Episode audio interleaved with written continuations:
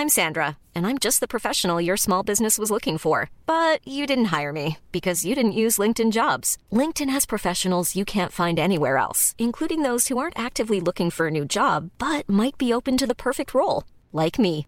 In a given month, over 70% of LinkedIn users don't visit other leading job sites. So if you're not looking on LinkedIn, you'll miss out on great candidates like Sandra. Start hiring professionals like a professional. Post your free job on linkedin.com/people today. Avant votre épisode de Hex, je voulais vous parler de notre deuxième cerveau, le ventre. Et c'est pas moi qui vais vous apprendre que le ventre est un pilier de notre santé et qu'il régule à la fois notre peau, notre énergie, notre poids ou notre humeur. Mais c'est peut-être moi qui vais vous apprendre l'existence de Dijo, notre sponsor, qui propose des compléments alimentaires pour aider nos ventres à fonctionner un peu mieux. Dijo, c'est une marque française créée par deux amis d'enfance, Anouk et Lisa, et c'est la première entreprise dédiée au bien-être du ventre. C'est aussi une gamme complète de probiotiques et autres compléments fabriqués en France. Ça aussi, c'est important, surtout quand il s'agit de produits vivants, parce que oui, les bactéries, c'est vivant. Je vous recommande d'aller voir sur leur site dijo.fr, D-I-J-O. Vous y trouverez un test pour faire le point sur la santé de votre ventre. Et du 13 au 26 mai, vous bénéficierez de moins 20% sur les packs. Après, vous pourrez avoir des papillons dans le ventre. Mais en attendant, il est temps de retrouver une nouvelle histoire d'amour extraordinaire. Bonjour, je suis Agathe Le Caron. Bienvenue dans Ex, le podcast qui vous parle d'amour au travers d'histoires toujours extraordinaires.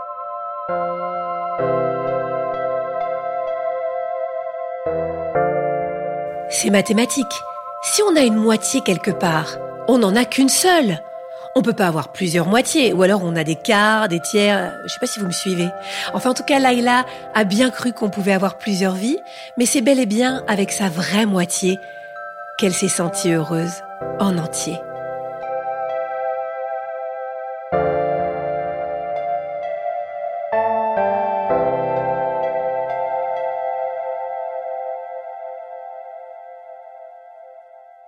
Nous sommes en 2002. Je viens d'avoir 19 ans. Je viens de décrocher le bac et euh, de décrocher également le concours d'entrée à l'école d'infirmière. Pour des raisons euh, personnelles et financières, je vais être obligée d'arrêter mes études et de trouver du travail. Donc en septembre, je m'inscris en fait dans une boîte d'intérim, mais étant totalement bilingue, en fait, on me propose un travail à Eurotunnel en tant que hôtesse à bord. Hôtesse à bord, c'est-à-dire que je fais le service des routiers qui prennent en fait le train pour aller en Angleterre. Donc je fais des allers-retours en fait, 3 à 4 allers-retours par jour en intérim. Ceux qui sont en poste font deux matins, deux après-midi, deux nuits et quatre repos. Alors que les intérimaires, eux, font tout et n'importe quoi. On peut commencer à 4 heures du matin, on travaille de nuit. euh, Oui, c'est difficile, mais bon, c'est très bien payé. et c'est une ambiance sympathique, on rencontre énormément de monde parce que c'est une grosse entreprise, donc euh, il y a beaucoup, beaucoup de monde, on tourne avec plein de gens. Et, euh, et voilà, et le travail en lui-même, c'est juste servir des cafés, des thés, parfois des repas euh, en 34 minutes en fait. C'est chouette comme premier travail. Je viens d'aménager à Calais, toute seule. Et en fait, ma vie d'adulte va commencer là. Et il faut savoir également qu'à l'époque, c'est euh, dans ma tête provisoire. Parce que je me dis, voilà, je vais travailler un an, je vais gagner de l'argent et je vais retourner à l'école.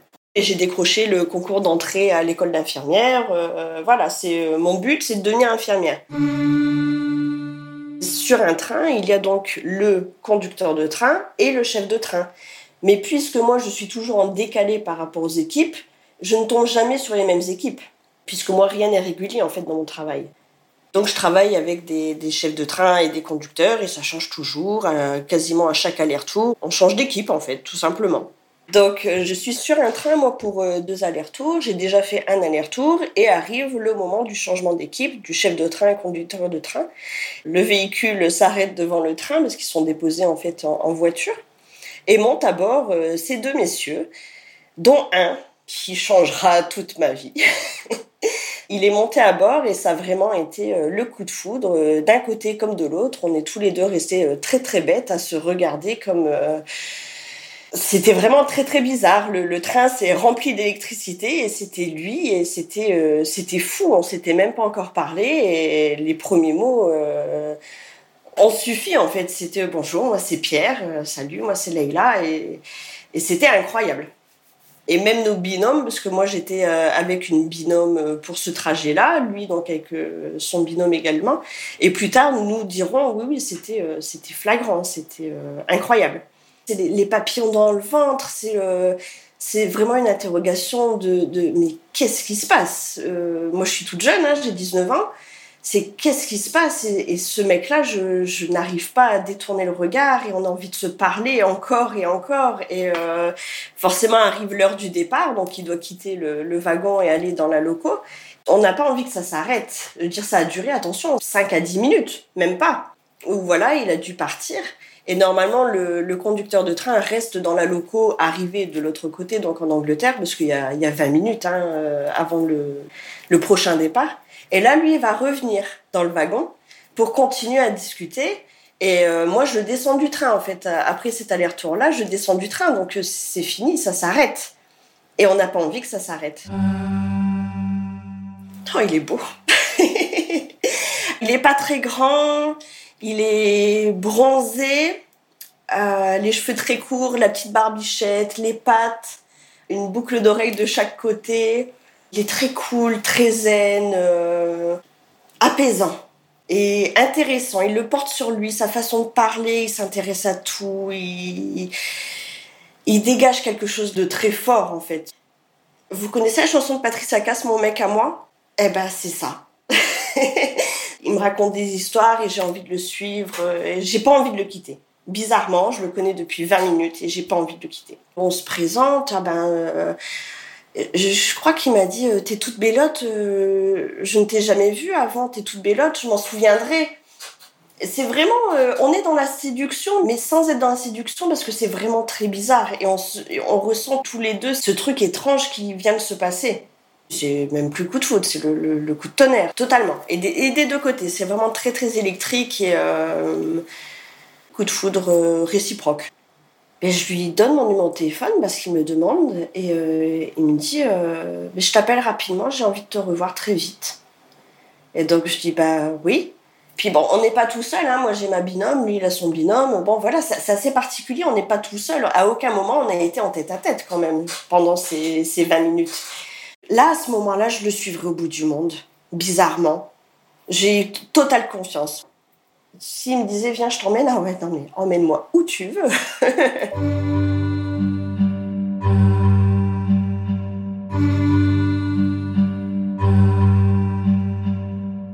à la fin de son service, il va m'appeler, il va me dire, euh, je sais que c'est rapide, mais euh, est-ce que tu veux venir boire un verre à la maison ce soir? Ah oui, oui, oui, oui, bien sûr. et donc on va se voir le soir même chez lui. Je me fais toute belle et euh, j'ai hâte. C'est oui, oui, les papillons dans le ventre et c'est le premier encart en fait, le premier rendez-vous. pas avec n'importe qui, en plus. Et je me rends compte déjà que ça sera pas n'importe qui. Et donc euh, j'arrive chez lui, c'est vrai qu'avec le recul, je me dis que c'était vraiment pas raisonnable, pas responsable. Mais bon, encore une fois, je suis jeune, hein, et personne ne sait où je vais ce soir-là finalement. Euh, je... C'était irresponsable. Donc j'arrive chez lui, donc on, se fait la bise, hein, tout bien, tout honneur. Euh, on boit un verre et on, a discuté en fait toute la nuit. il s'est absolument rien passé. On discute toute la nuit de, choses et d'autres, comme si on s'était toujours connus. On rit, on, s'amuse vraiment très très bien. Dans cette, cette nuit de conversation, il m'a dit Mais t'as quel âge? J'ai 19 ans.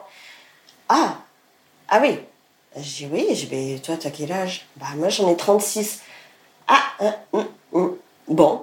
Et c'est tout, c'est pas grave. On se dit Bon, il y a une sacrée différence d'âge. Mais euh, à ce moment-là, on, s'en fiche. On s'entend super bien, vraiment, c'est fluide, c'est simple, c'est c'est génial. Euh, j'ai jamais connu ça avant.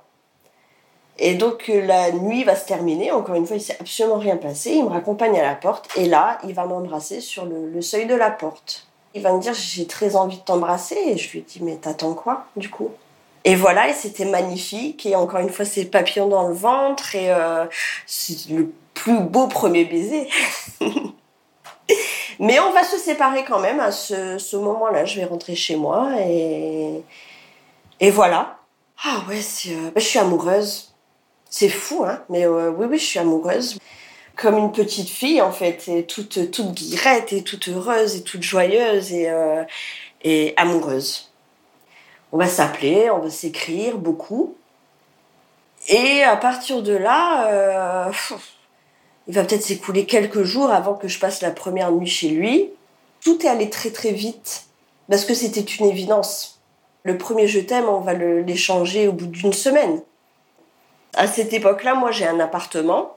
Je vais passer la première nuit chez lui au bout d'une semaine. Et peut-être au bout de deux semaines, je ne partirai plus. Et au bout de un mois, je vais lâcher l'appartement. C'est fulgurant. Tout va très très vite. Il a une vie, il a également un fils il est divorcé. Il a eu une vie avant moi, oui. J'ai aucune crainte. J'ai aucune peur. Avant que je rencontre son fils, je lui ai dit, mais euh, ça me fait bizarre quand même, j'ai que 19 ans, je me retrouve euh, belle-mère, entre guillemets, d'un grand trésor. Oh, t'inquiète, il est cool, t'inquiète pas, tout va bien se passer. Enfin, il est vraiment... Euh, rassurant et ça se passe très bien parce que son fils donc à l'époque il a un week-end sur deux donc au final je le vois pas énormément quand même mais euh, comme il avait dit tout se passe très très bien on s'entend très très bien. On voyage énormément en Guadeloupe en Croatie enfin on voyage énormément euh, en moto en camping. Enfin c'est vraiment la vie euh, extraordinaire.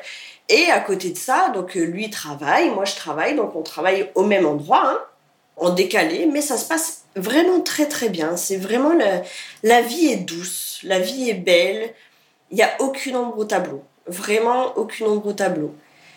Jusqu'au jour où on va me proposer un CDI dans un bar brasserie.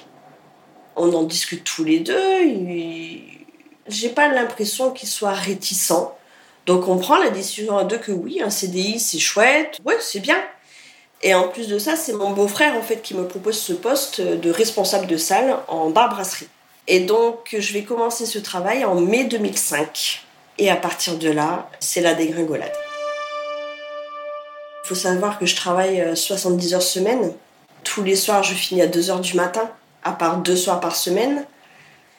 Et donc, euh, il va me faire énormément de, crises de jalousie. Sur le coup, j'ai l'impression qu'il veut m'enfermer, qu'il veut m'empêcher de travailler, qu'il veut m'empêcher de, J'ai l'impression qu'il veut juste avoir sa petite femme à la maison euh, et qu'elle fasse la popote et le ménage. C'est l'impression que je vais avoir à cette époque-là. La communication est totalement rompue. Il est en colère constamment, il me reproche constamment d'aller travailler, il a peur du regard des hommes, et j'ai beau le rassurer en me disant non mais c'est toi en fait, il n'y a personne d'autre, il n'y aura jamais personne d'autre. Là je travaille dans un bar et il supporte pas et il passe toutes ses soirées seul.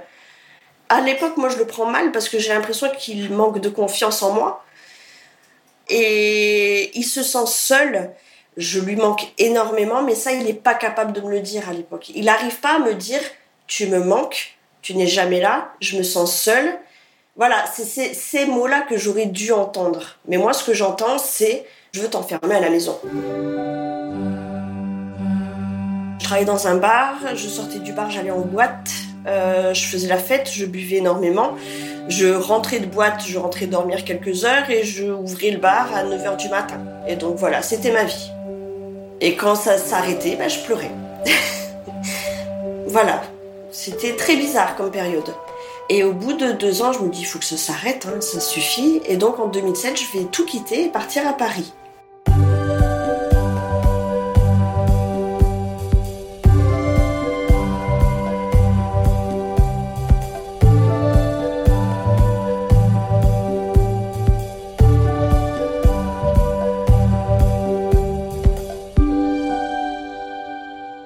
Jour, il part travailler et je suis euh, en larmes, inconsolable, et je me dis, bah, c'est tout, il faut que ça s'arrête, et je pars.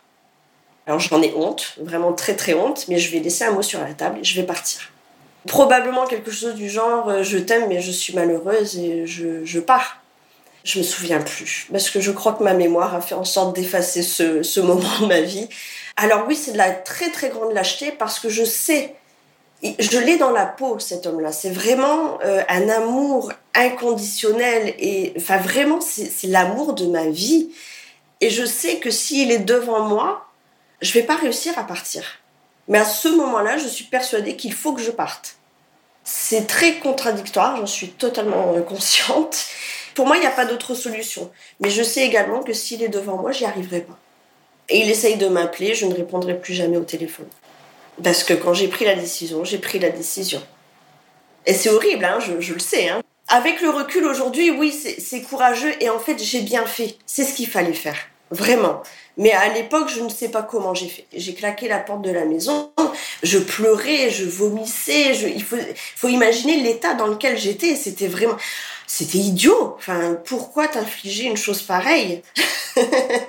Mais euh, et je l'ai fait. Je suis partie. De le quitter avec un mot sur la table. Donc, soit il va essayer de m'appeler, il va essayer pendant quelques jours, ça va pas durer longtemps. Et heureusement. Parce que j'aurais craqué. Sa fierté, euh, à un moment donné, va reprendre le dessus. La colère et la fierté vont reprendre le dessus quand même. J'ai un ami qui euh, travaille sur Paris, qui a un appartement avec une chambre libre, qui me dit on peut faire de la colocation. Je trouve un emploi quand même en tant que hôtesse d'accueil parce que ben, je suis bilingue donc c'est très facile pour moi de trouver du travail, c'est une grande chance.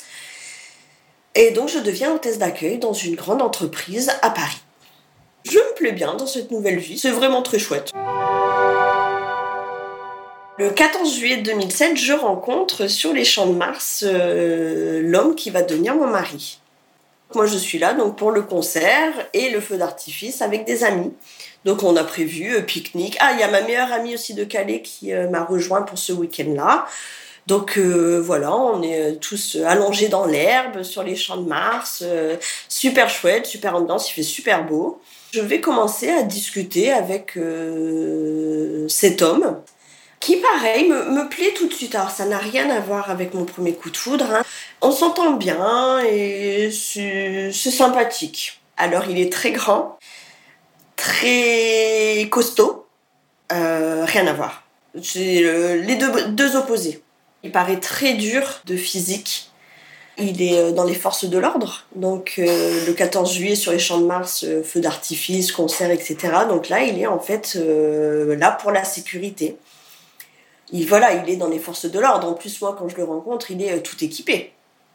Donc, tout un uniforme enfin, les armes, etc. Hein, euh, voilà.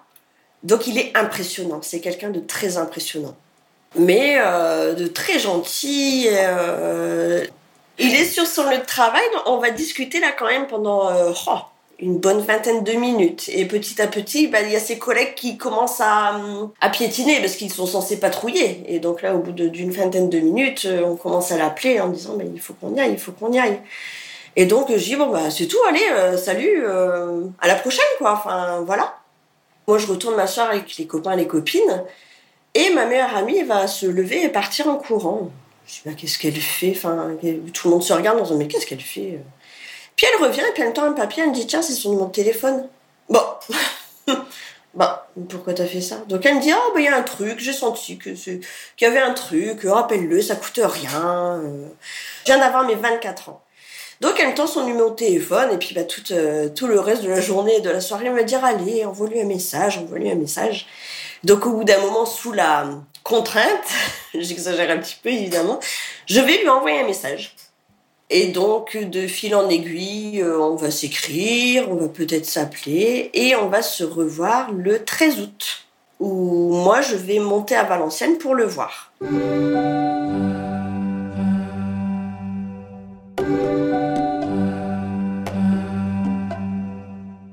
il vit et travaille à Valenciennes. En fait, il était à Paris en déplacement. Il vient me chercher à la gare, donc il m'attend sur le quai de la gare. Je le reconnais tout de suite quand même. Il fait très beau aussi ce jour-là, donc euh, il va m'emmener euh, manger au restaurant en terrasse. On va aller se promener autour d'un lac. On va parler beaucoup. Il est, moins drôle que Pierre, mais euh, c'est relativement fluide aussi, c'est sympa, c'est cool, c'est chouette. Et, j'ai besoin de ça à cette époque-là, en fait, de, retrouver quelque chose d'apaisant. C'est quelqu'un d'apaisant à l'époque. Donc le 13 août, il va me ramener à la gare et euh, il va m'embrasser sur le quai de la gare avant que je monte dans le train. Parce que moi, j'habite toujours à Paris, du coup. Et lui va venir passer un week-end à Paris, euh, mi-septembre à peu près. Donc c'est ma première histoire d'amour euh, depuis Pierre. C'est moins fulgurant, c'est moins foudroyant, mais c'est doux. Il y a les papiers dans le ventre aussi. Hein, Et Pierre n'est plus, n'est plus une ombre au tableau j'ai réussi quand même, après tout ce temps, à, à passer autre chose, quand même. À ce moment-là, Pierre est devenu un souvenir. C'est amoureux, c'est romantique et c'est chouette. Alors, on est séparés par une distance, donc euh, moi, les, les, mois qui suivent, je vais faire les allers-retours tous les week-ends, enfin quand il est là, parce qu'il part énormément en déplacement. Donc, encore une fois, ça va quand même très vite. Hein. En janvier 2008, euh, il me dit euh, Viens vivre à la maison. Euh, mon contrat de travail se termine fin janvier. Et donc, il me dit bah, Fin janvier, je viens te chercher en fait, et tu viens vivre à la maison. Voilà, donc en fin janvier 2008, j'habite à Valenciennes. Retour dans le Grand Nord. De là s'installe une vie commune bien différente parce que euh, part euh, en moyenne 7 mois par an en déplacement.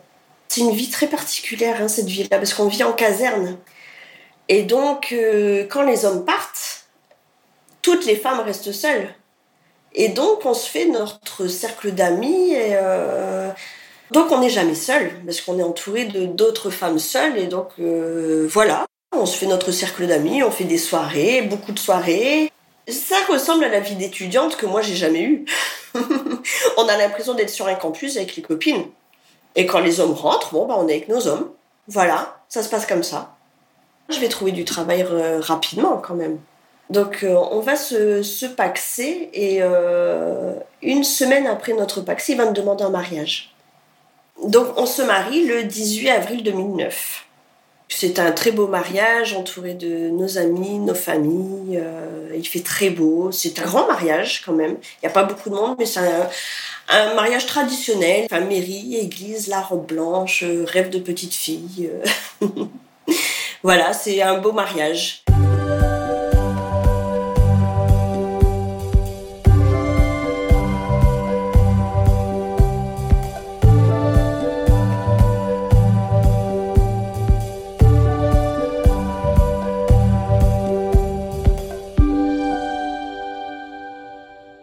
Avait déjà décidé d'avoir euh, notre premier enfant en fait après le mariage et euh, puisqu'on a énormément de chance, je vais tomber enceinte euh, à notre nuit de noces.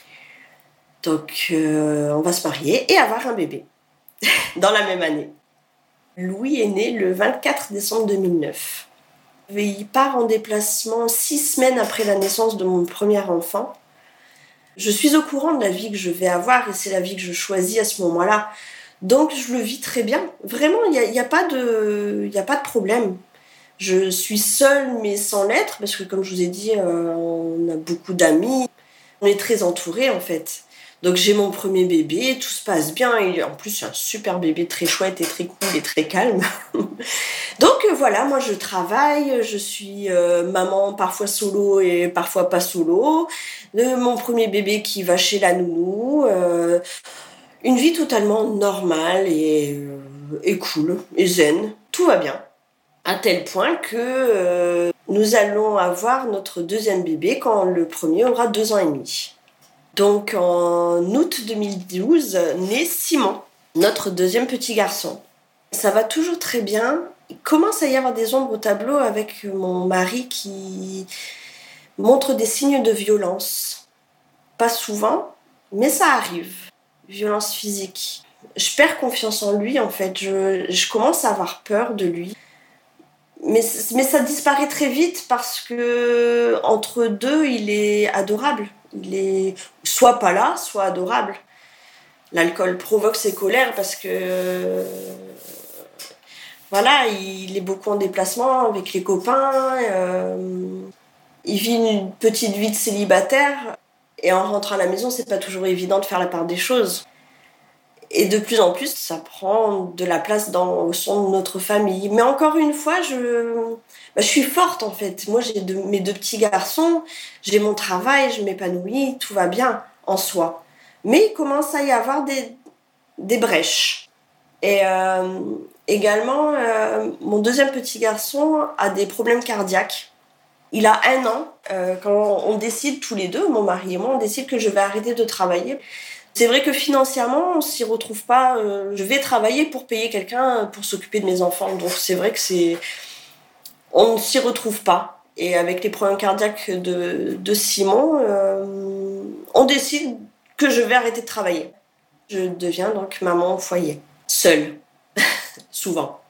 Donc c'est vrai qu'à partir de là, c'est plus comme avant. Mais euh, la vie continue et euh, Simon commence l'école, donc à deux ans et demi également, et moi je vais reprendre un travail. Et on va décider d'avoir un troisième enfant. J'espérais peut-être que ça arrange les choses. Timothy arrive le 24 février et à partir de là, rien ne va plus. Timothy est un bébé très compliqué. Il ne dort pas la nuit, il ne dort pas le jour, il pleure jour et nuit pendant deux ans et demi. Et donc c'est très très compliqué lorsque c'est un troisième. À ce moment-là, je me sens extrêmement seule. J'ai beau dire à mon mari j'ai besoin d'aide, je n'y arrive plus. Et lui, il me, il me, laisse, il me laisse dépérir. Il m'a toujours vue comme une femme très forte, une maman très forte qui est capable de tout porter. Donc le fait que moi je puisse plier, c'est inconcevable. Je suis à ce moment-là dans un sentiment de peur, entre guillemets, où je ne me défends plus. J'ai plus la force, vraiment. Je me lever le matin est devenu un calvaire. Je vais réaliser bien, bien, bien plus tard que je suis en train de traverser un burn-out parental. J'ai pas envie d'être là. J'ai pas envie de m'occuper de mes enfants. J'ai pas envie de me lever le matin. Mais je vais le faire parce que ils n'ont que moi. Mon mari, à cette époque-là, enfin, dans quelques temps avant la naissance de Timothy, a demandé sa mutation pour rentrer à Calais. Parce que moi, à Calais, il y a ma famille. Il va avoir sa mutation pour rentrer à Calais et on va partir à Calais en août 2017. Donc euh, Timothy a six mois. Et donc on va se rapprocher de ma famille pour que je sois un peu moins seule. C'est la seule chose qui peut faire pour moi à cette époque, visiblement.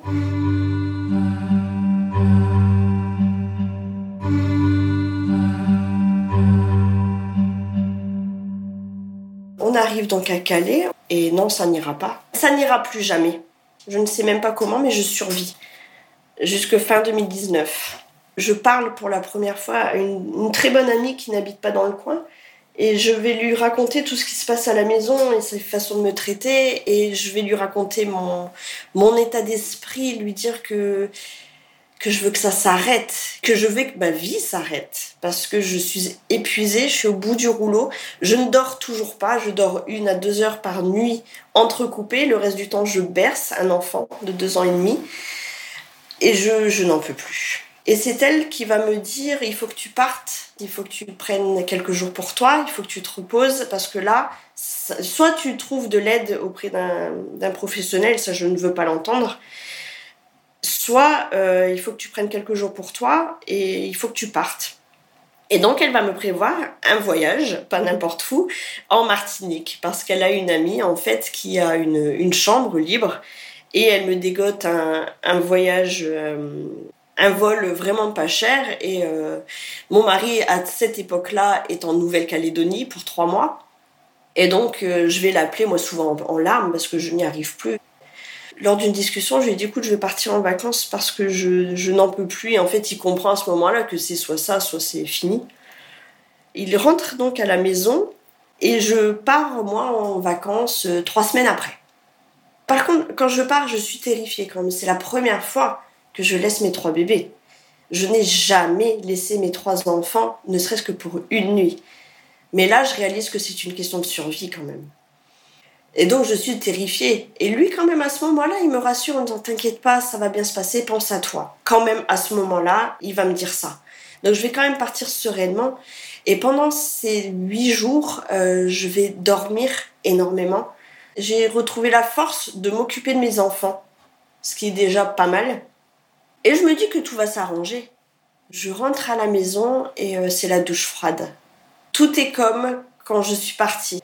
Il ne me dit pas tu m'as manqué. Il ne, dit, ne me dit pas tu nous as manqué.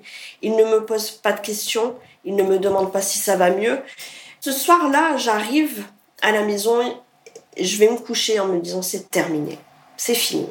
J'ai plus de mariage en fait. Et donc à partir de là, je vais lui dire que c'est fini, que, que je veux divorcer.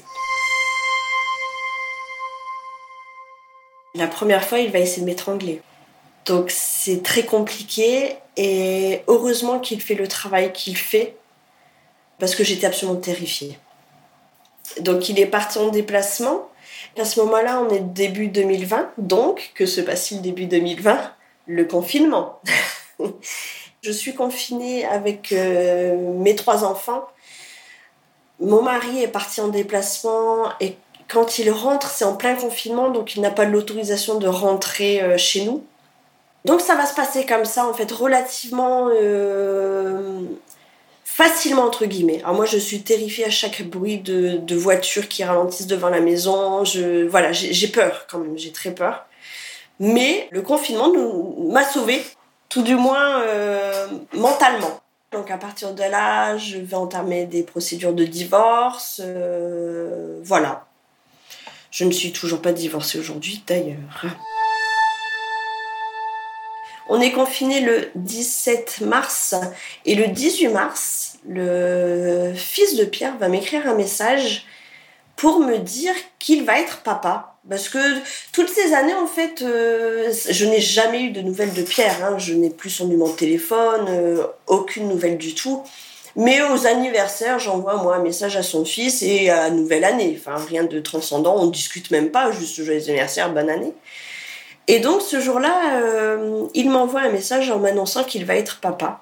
Et comment tu vas? Il prend des nouvelles et euh, et moi je lui dis bah, que ça va pas du tout, que je suis en plein divorce. Et de fil en aiguille, je lui dis que je suis partie en Martinique en fait euh, parce que c'est chouette quand même, c'est un beau voyage. Bon bah c'est tout. bon bah salut, prends soin de toi. et voilà, fin de fin de cette conversation.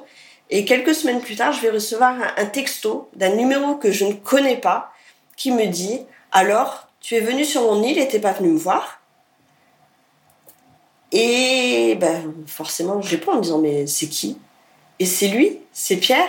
Il, il, il vit en Martinique en fait depuis dix ans. Incroyable mais vrai. Donc son fils lui a dit ah tiens j'ai eu des nouvelles de Leïla et euh, elle, est allée en Martinique euh, et voilà donc on reprend contact comme ça.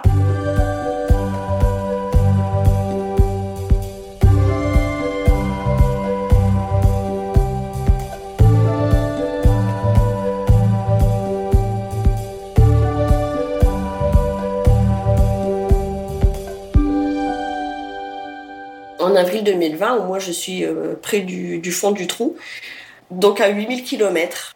Petit à petit, ça devient un message par jour, deux messages par jour, le, bonjour et le bonne nuit. Donc on, va s'écrire et on va s'appeler et euh, lors de cet appel, en fait, euh, on rentre plus dans les détails. C'est-à-dire que je lui dis que j'ai trois enfants, parce que c'est pas un secret, j'ai trois enfants et j'adore mes enfants et j'adore ma vie de maman finalement maintenant. À partir de là, j'ai plus de nouvelles pendant deux ou trois jours. Je comprends pas, je envoie des messages en me disant bah, coucou, euh, t'es où Pourquoi Et il va m'envoyer un mail en disant j'ai pris mes distances parce que trois enfants ça me fait peur. Je vous rappelle quand même qu'il a 18, 17 ans de plus que moi. Et donc il me dit trois enfants, j'ai eu peur, il me dit je voyais pas d'avenir avec trois enfants. Et là il me dit mais il faut que je me rende à l'évidence, je t'aime et c'est toi et c'est personne d'autre. Et voilà, allons-y, allons-y. Donc de là commence réellement notre, notre deuxième histoire d'amour avec la même puissance. Cette complicité, cette fusion et, cet amour euh, passionnel se recrée quasiment immédiatement. J'ai de suite euh, besoin de lui, de nouvelles, d'être en contact sans savoir euh, ce qui va se passer demain, puisqu'on a 8000 km entre lui et moi. Donc on, avance vraiment euh, aveuglément, mais avec euh, ce même amour qui est toujours là, intact. C'est absolument incroyable. En fait, on n'a jamais regretté les 15 ans de séparation parce qu'on en avait vraiment besoin. Ça ne pouvait pas fonctionner 15 ans avant, c'était pas le bon timing. Et là, on se retrouve 15 ans après, c'est le bon timing. On est bon, on est raccord, euh, on veut les mêmes choses de la vie. Et donc l'amour n'a pas bougé et il est encore plus fort qu'avant parce que on arrive à communiquer maintenant. Lui a mûri, moi j'ai mûri et on est sur la même longueur d'onde. Tous les feux sont au vert à part 8000 km. Donc il a déménagé euh, il a déménagé donc 10 ans avant. Il est parti en Martinique, il s'est marié, il a divorcé il est auto-entrepreneur, il a une très bonne situation, euh, il a une belle maison euh, et il vit euh, heureux mais seul et il m'a souvent dit finalement sans le savoir je t'attends. Alors à ce moment-là on n'envisage pas vraiment d'avenir puisqu'on ne s'est pas encore vu. On envisage de se voir déjà. Je vais partir moi en Martinique pour trois semaines en août en août 2020, puisque les enfants sont chez leur papa, et donc moi, je, pars le retrouver euh, pour trois semaines. C'est un long périple, hein, euh, train, avion. Donc moi, je suis dans l'avion euh, comme une adolescente, en fait, où je vais retrouver cet homme qui ressurgit du passé et en fait, fait partie de mon présent et même de mon futur. Je descends de l'avion et il m'attend et il est beau et il n'a pas changé. Il n'a absolument pas changé. Et je saute dans ses bras et on s'embrasse comme si on s'était vu la semaine d'avant. Et c'est fabuleux. C'est vraiment. Euh, on s'est retrouvés. Moi, j'ai retrouvé euh, la partie de moi qu'il manquait et c'est pareil pour lui. Il a retrouvé la partie de lui qu'il manquait. On réalise quand même cette chance qu'on a d'avoir une deuxième chance avec cette, part de magie et, d'amour passionnel et fusionnel qui est assez incroyable. On rediscute quand même de ce qui s'était passé 15 ans avant hein, et les choses se remettent en place où moi je comprends, où lui il comprend et où on comprend et, donc il n'y a plus de rancune. Et aujourd'hui ce qui a changé c'est qu'on discute beaucoup. Et donc on, on, passe trois semaines dans une bulle spatio-temporelle euh, fabuleuse et, et sa maison m'accueille comme si c'était chez moi et je me sens vraiment chez moi et à ma place. Et pour la peut-être la première fois de ma vie, je me sens chez moi à ma place, sauf qu'il manque mes trois petits garçons. Donc je remonte dans l'avion, euh, je pleure beaucoup, énormément. la douane ne m'a même pas embêtée ce jour-là parce qu'ils se sont rendus compte que j'étais vraiment effondrée. Et je l'appelle une fois dans, la salle d'embarquement, donc euh, en larmes, et, il pleure aussi. Il me dit Je suis dans le camion, j'arrive pas à partir. Et, et c'est horrible. C'est horrible. Donc en rentrant, hein, euh, donc on continue à s'appeler beaucoup, à s'écrire beaucoup. Et souvent, ma phrase, c'est Tu me manques tellement que parfois ça m'empêche de respirer. Et c'est vraiment ça. Donc je suis ici en tant que maman, parce que voilà et je lui dirais souvent, j'ai laissé mon cœur là-bas. Et mon cœur est toujours là-bas auprès de lui. Et, euh, et voilà. Et donc, on, tombe en fait dans une routine à distance et avec une confiance, mais à 10 000% Et on sait, en fait, on sait tout simplement que c'est lui, que c'est moi et que c'est pour la vie. Malgré les, les obstacles, c'est compliqué, hein, vraiment. mais on sait, vraiment. Aujourd'hui, ça fera deux ans où on est un vrai couple, hein, vraiment, euh, mais à distance. En novembre ou décembre, j'ai parlé de lui aux enfants et je les ai emmenés, moi, là-bas en février. Donc, euh, pendant les vacances scolaires, j'ai emmené mes trois petits garçons euh, en Martinique, donc rencontrer l'amoureux de maman. Et ça s'est très, très bien passé. Et donc ensuite, lui est venu une fois et j'y suis retournée trois semaines et demie en août 2021. Et je viens de rentrer là il y a quelques jours de là-bas. Alors le projet, c'est que je pars en fait avec euh, mes trois enfants et on va vivre là-bas. Cette année, quand exactement Parce que forcément, c'est un petit peu compliqué vu que les, les garçons ont un papa. Hein Là, c'est dans un futur plus ou moins proche. J'envisage pour cet été. Ils sont vraiment très heureux et impatients de vivre cette nouvelle aventure. Ils sont moins inquiets que moi finalement. Ils se sont tous les trois bien entendus avec Pierre. Il y aura des moments compliqués, on en est totalement conscient, mais euh, rien d'insurmontable. Faut savoir que Pierre aujourd'hui a 55 ans, son fils a 31 ans, et moi j'arrive quand même avec trois jeunes enfants. mon plus grand a 12 ans, le plus jeune a 5 ans. Pierre qui vit maintenant euh, j'ai envie de dire vieux célibataire, mais ça paraît tellement péjoratif. dire, il, vit seul, euh, sans contrainte, sans bruit. Euh, peut-être que ça va être un petit peu compliqué. Donc ça, et également, bah, je suis maman de trois enfants, donc avec la responsabilité qui va avec, c'est que si je me plante, je recommence tout à zéro. Je crois que c'est mes plus grosses inquiétudes, ouais. Si on était sur une garde partagée avec euh, un papa avec un travail tout à fait normal, heure de bureau, euh, sur place, euh, je pense que je me serais jamais posé la question. Je ne veux pas briser leur lien, loin de là, absolument pas.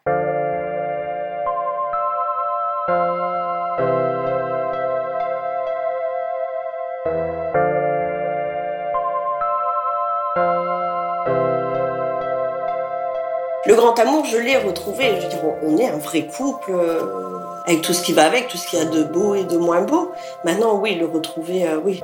Je compte les jours sans même savoir euh, quand sera le jour, mais euh, on veut démarrer cette vie, ouais, très vite. Je suis intimement persuadée aujourd'hui qu'on a un seul amour de sa vie, même si on croit que non. oui. Et si un jour on a la chance de rencontrer cet amour-là, mais que la vie en décide autrement, je suis persuadée qu'on finit par le retrouver. Parce qu'on a une moitié et cette moitié-là, c'est la bonne moitié. je pense qu'il faut croire en, cet amour-là, vraiment. Et que si c'est le bon, bah, ça reste le bon jusqu'à la fin. Merci de faire partie de ma vie. merci d'illuminer ma vie au quotidien. Et merci d'accepter les, les 15 ans qui se sont écoulés. Et merci d'être lui, parce qu'il est extraordinaire. Il est vraiment extraordinaire.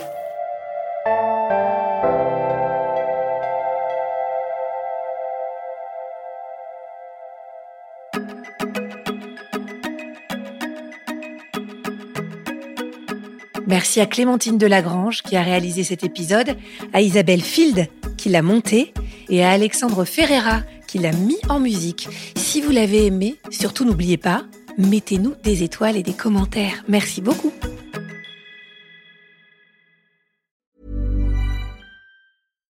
Mom deserves the best, and there's no better place to shop for Mother's Day than Whole Foods Market. They're your destination for unbeatable savings, from premium gifts to show-stopping flowers and irresistible desserts. Start by saving 33% with Prime on all body care and candles. Then get a 15-stem bunch of tulips for just $9.99 each with Prime. Round out Mom's menu with festive rosé, irresistible berry chantilly cake, and more special treats. Come celebrate Mother's Day at Whole Foods Market.